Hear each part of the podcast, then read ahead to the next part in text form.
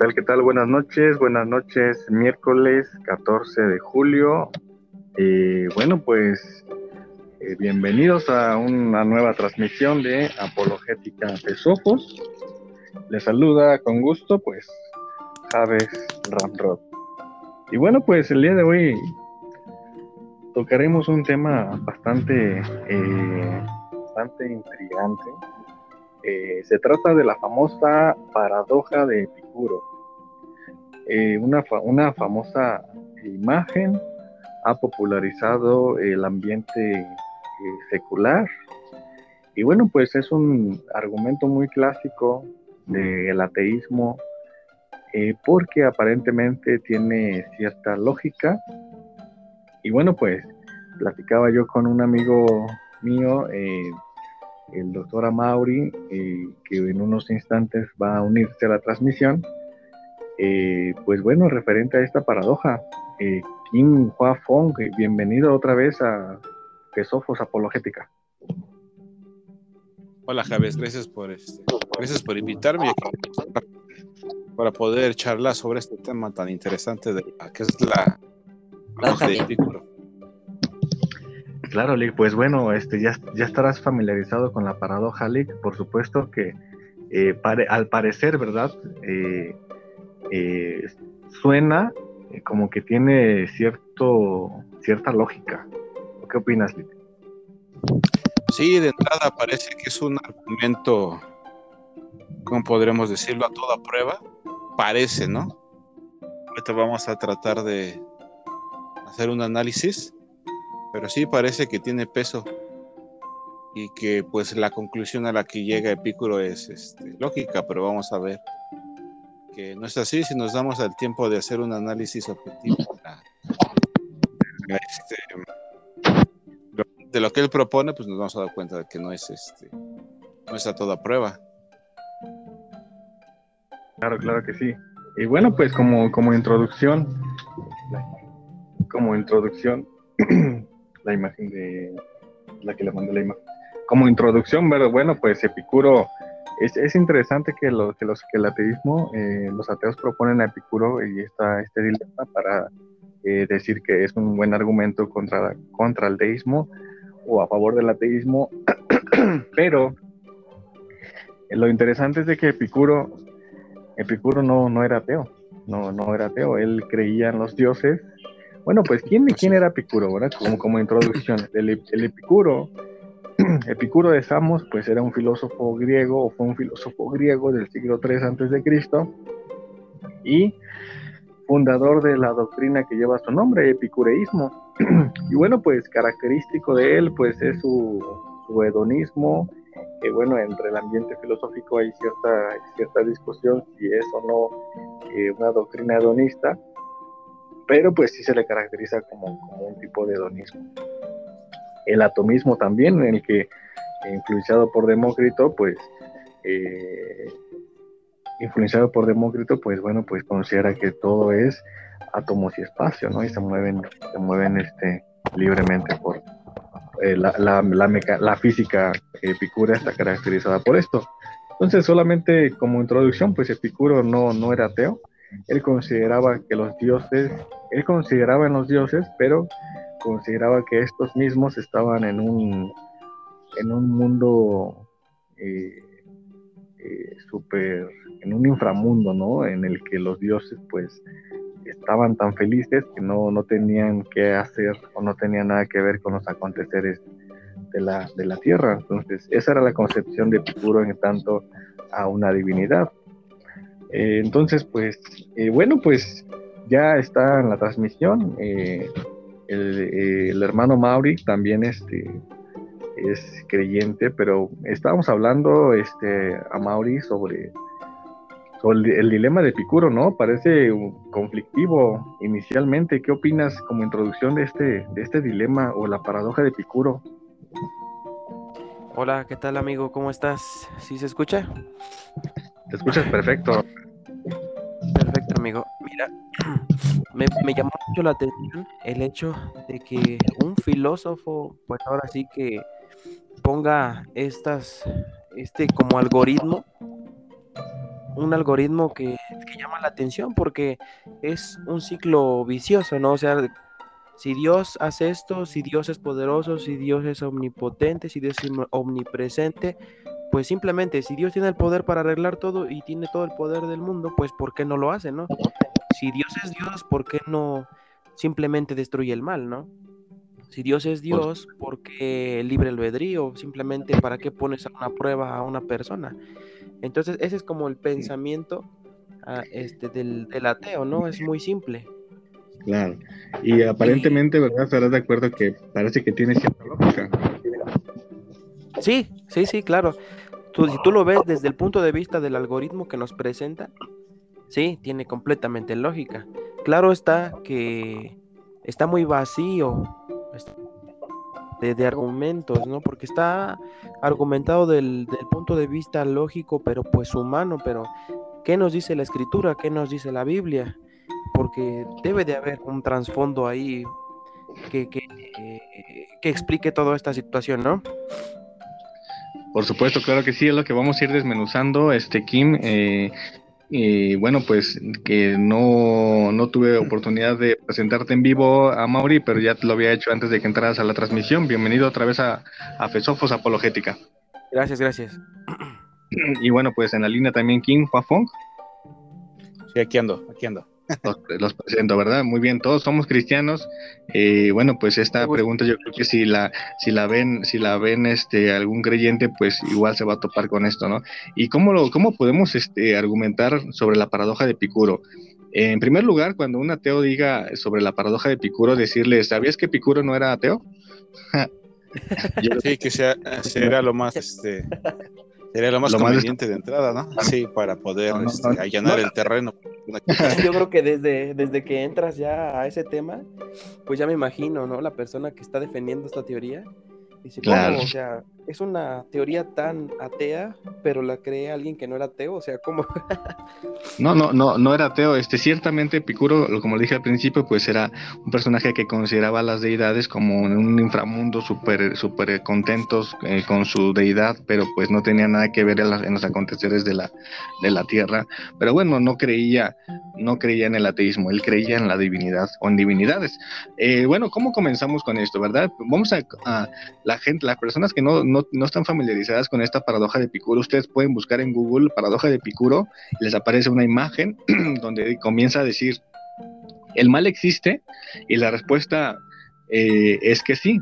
Aquí hay que decir que el error de, de, Epicuro, aunque parece lógica, vamos a ver que no tiene lógica, porque comete errores de inferencia. Eh, hay, que, hay que familiarizarnos con lógica para saber las presuposiciones que Epicuro hace eh, en esta afirmación. El primer punto es, el mal existe y la respuesta de Epicuro es que sí, no da otra opción. ¿Por qué? Porque ya está presuponiendo que el mal existe y para saber que el mal existe necesitamos un estándar de bien para concebir el mal, ¿cierto Kim? Así es, este, como bien señalas y usas el término correcto, el término es eh, lo que se infiere de los, del, argumento. Y yo, yo decía hace ratito si bueno, hacía la pregunta si realmente el argumento es a toda prueba, porque cuando la gente lo oye de entrada, a lo alguien que no ha en filosofía, en lógica o en argumentación o que, no conoce bien las falacias, pues eh, se lo van a lamparear, ¿no? Eh, parece que sí es sólido el argumento, pero como bien dices, se infieren ciertas cosas que a primera vista pues no podemos, no, no, consideramos. Que pasan desapercibidas. Así es. Entonces la pregunta es si este argumento es a toda prueba. Y la verdad es que no. ¿Por qué? Pues por la sencilla razón de que el filósofo, y como bien lo decías, ya ha decidido la, la cuestión por la misma manera en que la presenta. piensa con la suposición no demostrada, como bien señalabas tú, de que la única manera en que Dios podía existir sería en un universo en el que no existiera el mal. La pregunta que nosotros podemos hacer es esta. Ah, ¿Qué derecho tiene él para hacer esta suposición? Si hay mal en el mundo, dice él, eso prueba que o Dios o Dios no existe o que no puede hacer nada acerca de ello, acerca del mal en el mundo. Pero si no puede hacer nada, entonces él no es Dios. Por conclusión, Dios no existe, según dice él. Ahora, lo que bien, lo que, lo que es cierto es que la presencia del mismo mal en el mundo nos muestra que realmente hay un Dios y que Él es lo suficientemente grande para permitir que exista y las posiciones que Él no demuestra. Ahora, este, nuestro hermano Mauri hablaba acerca de, usaba términos que había bien que aclarar. Uno, eso que es la libertad humana, y otro que es la, que Dios sea soberano o omnipotente, ¿no? Y nosotros tenemos que empezar a como que a desgranar esto para este, comprenderlo mejor. Ahora, decía, para poder, para saber, como bien dices tú, para saber qué hay mal en el mundo, tú presupones un estándar, eh, un estándar de lo que es bueno. Como bien decía el autor de las crónicas de Narnia, si es Luis, tú no puedes saber Tú no puedes tener una noción del mal si tú no tienes una trascendente norma del bien. Y él, y él, hacía referencia, bueno, él daba un ejemplo acerca de un árbol. Él decía, tú no puedes saber qué es un árbol chueco, es que es un árbol derecho. Si tú sabes que es un árbol derecho, vas a poder identificar un árbol que está chueco o inclinado, ¿no? Entonces ahí está el Y precisamente esa, eh, ¿cómo decirlo? Esa suposición suponer que existe un, una norma del bien que permite identificar o saber qué está mal en el mundo. Ahora se refiere al mal, se refiere al mal eh, en el mundo. La pregunta es, ¿cómo es posible que él pueda identificar que existe el mal en el mundo sin reconocer que hay una trascendente norma de bien en él para reconocerlo, valga la redundancia? Por supuesto. Y desde, yo creo que desde, desde esta primera premisa que él, él presupone, ya encontramos eh, dos posibles respuestas añadidas, ¿no? Que él, que él este, omite. Eh, ¿El mal existe? Sí, no, o ¿qué es el mal? ¿No? Entonces, eh, aquí pues tendríamos que añadir al sí primero, es qué es el mal para saber si existe, ¿no? Entonces, aquí las personas que pueden ver la, la imagen, el primer sí tendría que decir qué es el mal. y bajo esa, bajo esa, esa interrogante podemos darnos cuenta que no se puede tener concepción del mal sin el estándar del bien y que la propia concepción del mal nos lleva a la concepción del bien y de, y de Dios como ese estándar del bien, del bien moral. Ahora bien, la segunda eh, pregunta que plantea Epicuro es, ¿Dios sabe que el mal existe? La respuesta es que sí. Anda, adelante, adelante, adelante, este Mori. Perdón, Javes, estoy haciendo un poco de apuntes. Es un tema muy complejo, pero es muy importante. No sé si me puedas repetir lo que dijiste. No se puede tener concepción del bien, dijiste, o del mal. Claro, no, se... Mira, aquí Epicuro, ¿qué es lo que dice en la primera, en la primera frase? El mal existe. Y la respuesta que él presupone y dice, dice que sí, ¿cierto? Sí. Así es. Entonces aquí lo que tendríamos que preguntar es, ¿qué es el mal? Porque él ya está presuponiendo, o sea, la presuposición es que ya no da cabida a otra cosa más que a lo que él concibe. Entonces, el mal existe, está, está preconcibiendo de que ya el mal existe, pero la pregunta es, ¿qué es el mal? ¿Qué es el mal? ¿Cómo sabe que el mal existe? O sea, lo que Kina acaba de explicar es el árbol torcido, nos damos cuenta a través de un árbol, de un, de un tronco, eh, de un tronco recto. Derecho, exactamente. Entonces, la, la propia concepción del mal nos dice que hay una concepción del bien.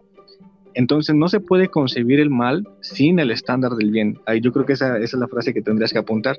No se puede concebir el mal sin el estándar del bien.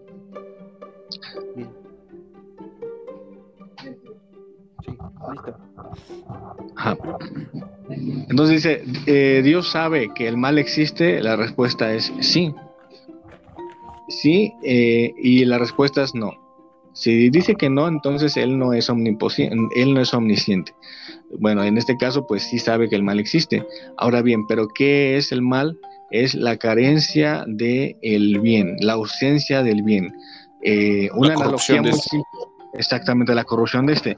O sea, mira, tenemos una, tenemos leyes, tenemos leyes en la, en la, en la, en la Constitución, y entonces, ¿cómo se puede concebir la corrupción sino la violación de estas leyes?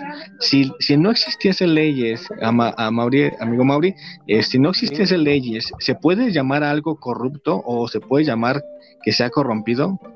porque la corrupción solamente emana de lo bueno o de la ley. Necesitamos la no se podría. Exactamente, necesitamos la ley, exactamente. Entonces no se puede concebir la corrupción si no hay un estándar de, de bien eh, legitimador. Entonces la gente dice, oye, está, está corrupto, está robando. A ver, pero ¿por qué está corrupto? Porque está robando. Ah, ok. Entonces hay un estándar de que no robar es bueno. Entonces, bajo, esa, bajo ese estándar se puede presuponer o eh, el mal o la corrupción, porque es una desviación del bien. Lo mismo es Dios. Dios, cuando, cuando el, mal existe, la, cuando la, gente dice, el mal existe, a ver, ¿qué es el mal? ¿Cómo sabes qué es el mal? Ah, bueno, pues la, eh, eh, voltea a ver las noticias, hay robos, hay asesinos, hay mentiras, hay etcétera. A ver, ¿estás remitiendo los mandamientos de Dios? sí, de hecho, los, la gente lo presupone, pero no se da cuenta muchas veces. Exactamente, pero ese. Exactamente. Sí, dime. No, adelante, adelante, Lee. Ah, es que la gente a veces, cuando tú le preguntas qué es el mal, muchas veces lo que te ejemplos, pero no te, no te da una, definición con la cual pues, poder trabajar. Como bien dices, el mal es la bueno, ¿se escucha? algo. ¿Se oye? ¿Sí me escucho? Yo sí te escucho, a Mauri lo escucho. Sí, también. Yo sí escucho, yo estoy escuchando. Ah, ok, ok, ok. Bueno, yo decía que la gente no, a veces cuando le preguntas qué es el mal, se limitan a darte ejemplos. Sí, aquí estoy. ¿Qué ando? ¿No me oigo? Bueno, bueno. Bueno, bueno. Yo sí escucho a Cronox, no sé si tú, a Mauri, lo, lo escuchas. No, yo no lo escucho. Pero no se preocupen, sigan con el podcast. a ver, a ver, bueno, mira, Sí, dime. Este, ¿ahí logras escucharlo, Amory? No. No, no lo escucho. No, no, no, no se escucha. Habrá que ver este, ahorita este, te, doy lugar, este Kim, a, lo mejor este, si, quieres checar la, conexión. Pero entonces, lo que decía Kim es que eh, Dios puede acabar con el mal. La respuesta, si la respuesta fuese no, si vamos ahí, ¿verdad? En el tercer punto, Dios sabe que el mal existe en el segundo la respuesta es, si la respuesta es no, obviamente pues no sería omnisciente. si la respuesta es sí, Dios puede acabar con el mal. Aquí ya está presuponiendo otra cosa, es que Dios puede acabar con el mal, sabiendo que el mal existe, la respuesta es sí. Pero en este tercer, en este tercer punto, el que, el, que dice Dios puede acabar con el mal, la respuesta es sí, pero que eh, ¿quién, ¿quién, estaría eh, libre cuando Dios decide acabar con el mal? Porque de acuerdo a la Biblia, todos somos pecadores. De acuerdo a la vida, todos somos pecadores. Entonces, algo es súper interesante que si Dios ahorita decide acabar con el mal, nadie despertaría al día siguiente. Así es. Sí, exactamente, sí. ¿Quieres comentar algo, Amor? es que lo de la misma lógica que tiene Epicuro con sus preguntas, pues basándonos en los argumentos bíblicos, en donde se marca que no hay hombre que esté libre de pecado, pues entonces así mismo nosotros, este, o sea, se está diciendo el, en efecto lo, el algoritmo que nos está planteando, ¿no? Por supuesto, aquí, Lick, ¿ya puedes hablar? ¿Ya puedes escucharnos? Yo sí los escucho. Ah, sí, pero nosotros a ti no. este, no, no, no escucha, ¿eh? Ajá.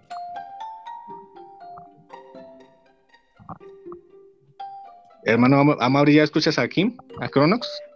¿Qué crees que a él no lo escucho, eh? Pero a ti sí te escucho perfectamente. Ah, caray, a ver, habla, Lick.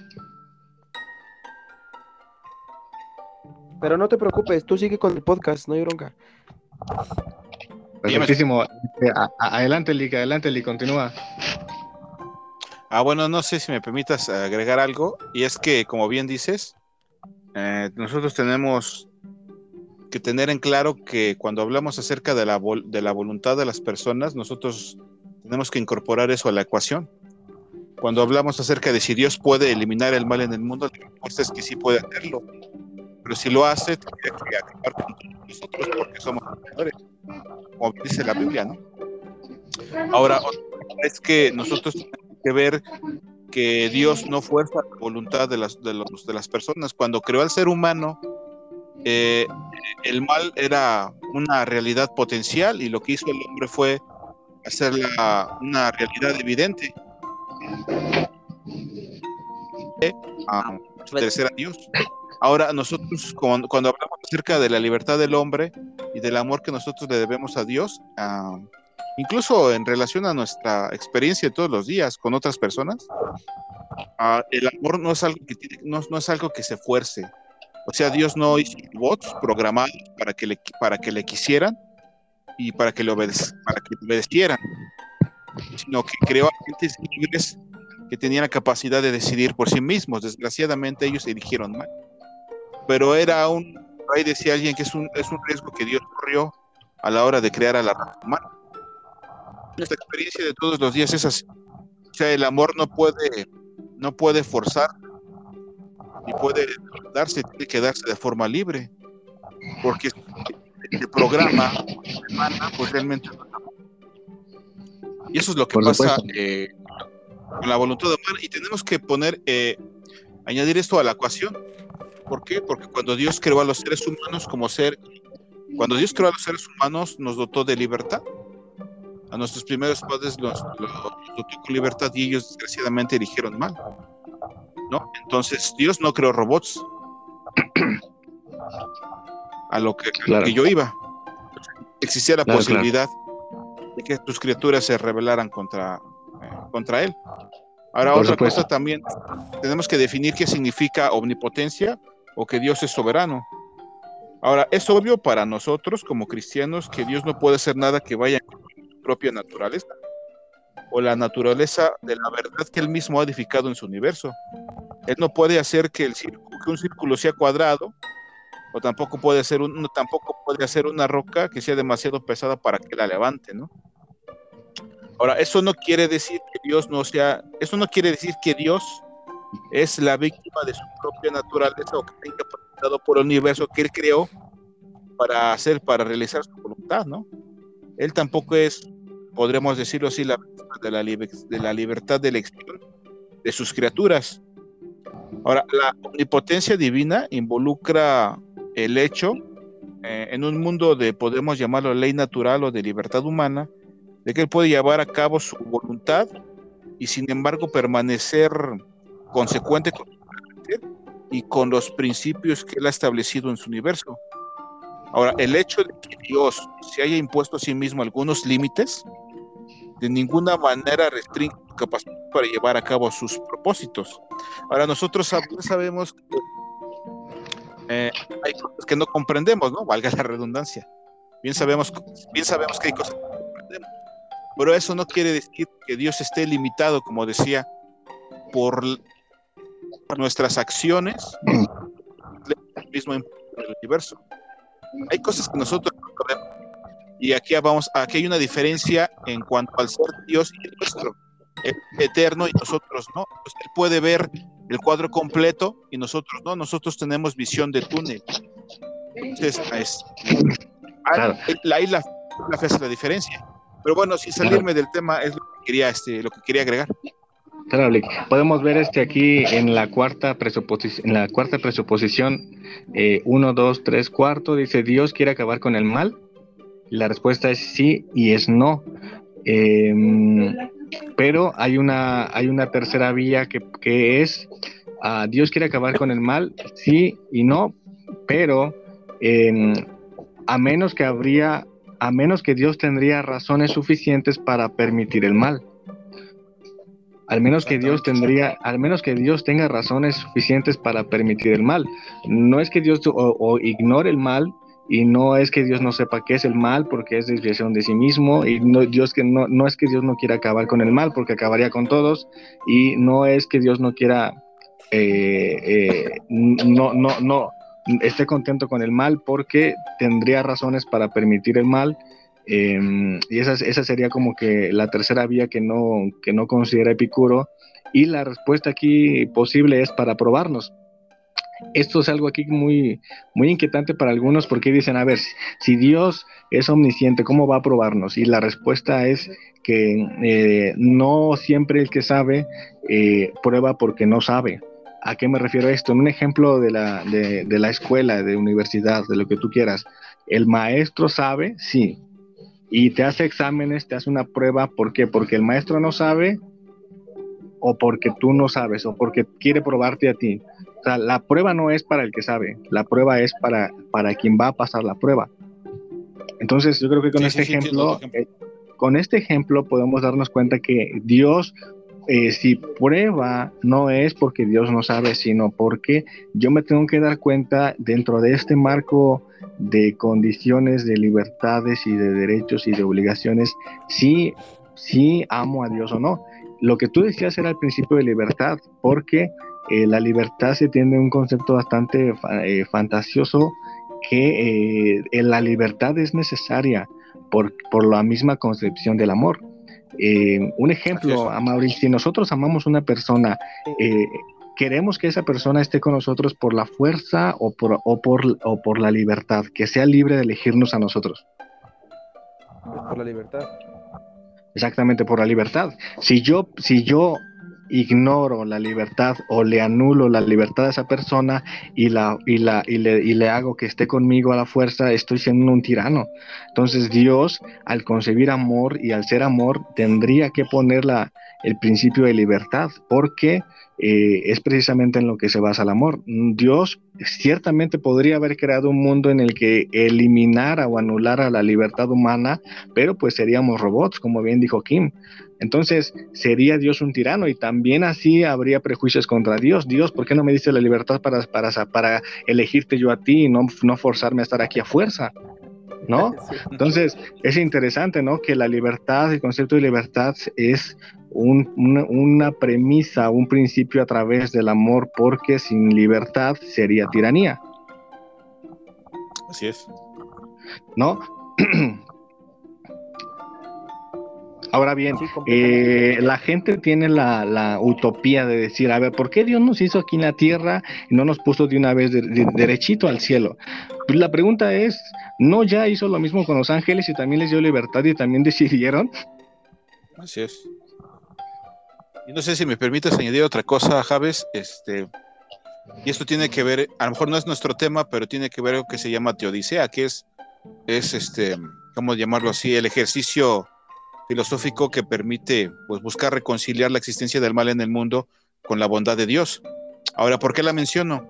Este, pues precisamente porque yo creo que tiene que ver con, con este, con nuestro tema. Y Dios permite el mal en el mundo para que nosotros podamos ver o conocer sus atributos. O sea, en la Biblia se dice que Dios es misericordioso, se dice que es paciente, que es amoroso, Ahora, en un mundo donde no existe el pecado, donde no existe la maldad, nosotros no teníamos ni idea de qué es eso. Entonces, eso es parte por lo que Dios permitió que el mal entrara en el mundo. Y no quiero dar una respuesta que parezca fría o, falta de, o con falta de tacto. La verdad es que no es así. De hecho, es una respuesta teológica y bíblica, que Dios permitió en parte la entrada del mal en el mundo para que nosotros pudiéramos ver y conocer sus atributos, como el de que es misericordioso, es amoroso, es paciente y todo eso, ¿no? Perdón. no sí, y no podríamos saber o no podríamos conocer por experiencia esos atributos eh, o, esos, esos elementos del carácter de Dios si no existiera un trasfondo, en este caso el pecado que trae el mal en el mundo. ¿no? Eh, pero tiene que ver, volviendo a lo de la libertad, bien señalas eso si nosotros fuéramos robots, ni siquiera, si Dios nos hubiera creado eh, con la capacidad de no pecar y de no cuestionarlo, seríamos robots. Es más, no siquiera, ni siquiera nos no, no cuestionaríamos nada en absoluto. Pero Dios nos hizo agentes libres. Y como bien dices, Dios nos quiere, Él espera que lo amemos sin ningún tipo de restricción, sino que nazca de nuestra voluntad. O sea, que en nosotros haya la convicción de eso. Por supuesto, y la prueba. yo digo que Dios, bueno, no digo yo, lo dicen muchos, Dios corrió el riesgo al crearnos de ese modo. No, y sabiendo obviamente su omnisciencia lo que iba a acontecer con cada uno, ¿no? O sea, a Dios no, no, a Dios no lo sorprendemos, Dios ya sabía, ya sabe quién va a responder a esa gracia libremente, ¿no? Y otra cosa, Javes, nomás para, para rematar, eh, lo, que, lo que estoy diciendo y lo que tú bien has dicho no es especulación nada más. O sea, si tú llevas esta verdad que estamos hablando aquí con Amauri al, a, nuestras, a nuestra vida de todos los días, te vas a dar cuenta que precisamente nuestra experiencia como seres sensibles y pensantes confirma esta realidad. En nuestra hermanos, con nuestras novias, esposos, hijos. O sea, confirma necesidad. Exactamente, eh, todo lo que eh, platicamos aquí se confirma en nuestra experiencia, ¿no? Por ejemplo, ahorita yo no tengo novia, pero si yo tuviera novia, a mí me gustaría saber que ella me quiere porque le nace a ella, no porque ve un beneficio en mí, sino porque ella tiene la convicción de que es algo bueno. Entonces, en, en este libre. En un ejemplo, este, a Mauri, de, en tu, en tu, en tu ramo, podríamos decir que es un que, el, que el dolor a veces es necesario. porque ¿Qué pasa con un dentista eh, cuando está ahí, este, pues en la, en la dentadura, ¿no? Y, y lastima la, la, la, el diente, la encía, la persona, pues hasta la anestesia, lo que quieras, pero a fin de cuentas hay dolor. Eh, dime tú si la, el dolor a veces no es necesario para un bien superior.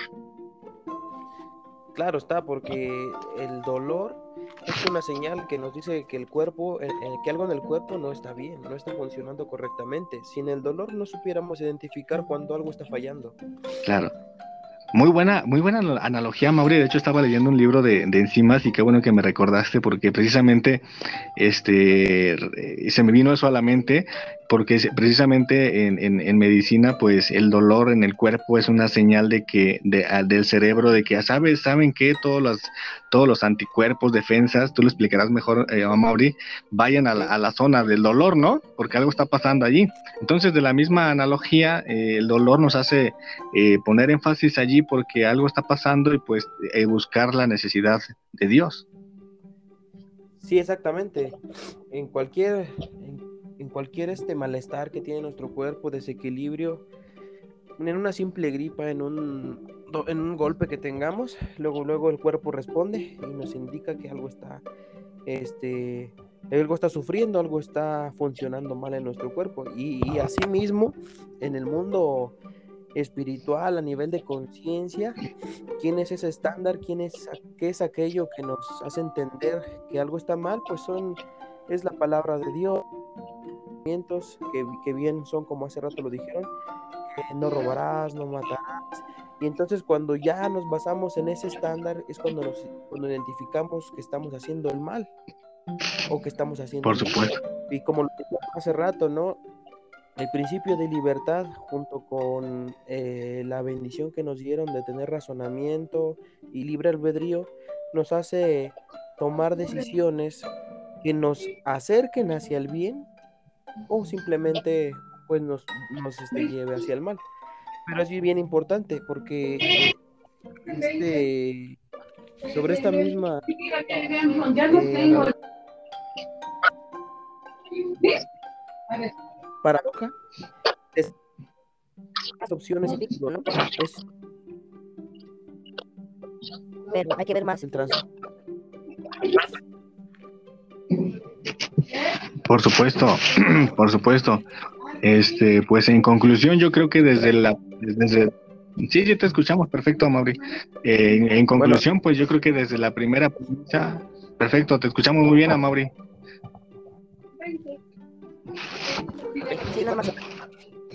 Sí, sí, aquí lo escuchamos bien. Sí, sí, sí, sí, bien. Podemos, podemos ver entonces Perfectísimo. Podemos ver que desde la primera premisa, este, ya se cae, ya, ya, ya comenzó mal y toda la estructura está mal, porque la primera premisa está mal. Entonces, es, interesante, ¿no? Es interesante y bueno, pues espero que sea edificación para muchos hermanos que aparentemente, pues sí tiene lógica el, la paradoja, pero eh, no, Dios nos hizo, nos hizo seres pensantes y bueno, pues si tenemos la cualidad de pensar es porque Dios, hacer imagen de Dios, Dios también es un ser pensante, ¿no? Entonces invitamos a usar el raciocinio, a leer lógica, a leer este eh, silogismos, etcétera, para podernos dar cuenta de que, de que a veces no es todo, no, no es como, como parece, ¿no? Pero pues súper interesante y qué bueno que, el doctor Amaury pues eh, quiso unirse, aceptar la invitación y bueno, pues no sé si tengas algo más que comentar, Amaury. Fíjate que es la primera vez que, creo que platico en un podcast. La verdad es que me siento muy, pues muy limitado de, de, muchas cosas, ¿no? Y veo que tienen que más planteamientos este, filosóficos, ¿no? Por, por así decirlo. Pero ahorita que ya para terminar, como dice la palabra, nos hizo a su imagen y semejanza, ¿no? Entonces, a su imagen y semejanza, ¿qué pasó cuando Cristo vino aquí al mundo? Igual tuvo los mismos, este, las mismas pruebas que nosotros pasamos cuando estuvo 40 días en el desierto, cuando fue tentado, cuando fue molido a golpes, bueno, en fin. ¿Sufrió? Claro que sufrió. Así como nosotros sufrimos, y ese es el mandamiento que nos dice, ¿no? Venir aquí y agarren su cruz y para adelante, ¿no? Entonces eso es lo que me llama mucho la atención, porque así como, como ahorita ese mensaje que nos manda Epicuro, ¿no? Nos empieza a decir, oye, pero sí, si Dios es Dios, ¿por qué no cambia esto? Así de simple, ¿no? Pero en la simpleza de su explicación de Epicuro, pues, así que Dios en su sabiduría y en su palabra, ya cuando te pones a buscar un poco sobre la palabra de Dios, encuentras el trasfondo, ¿no?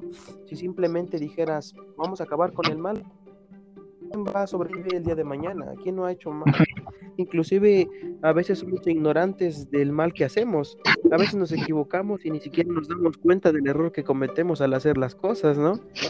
Y entonces desde ahí se da se, se, demuestra la misericordia de Dios al permitir que exista el mal. Por supuesto. Y de, dentro de su amor perfecto, pues ahora sí que este, nos, nos podemos alcanzar esa salvación, ¿no? Nada más, nada más era eso lo que quería comentar y muchas gracias por la invitación, amigo.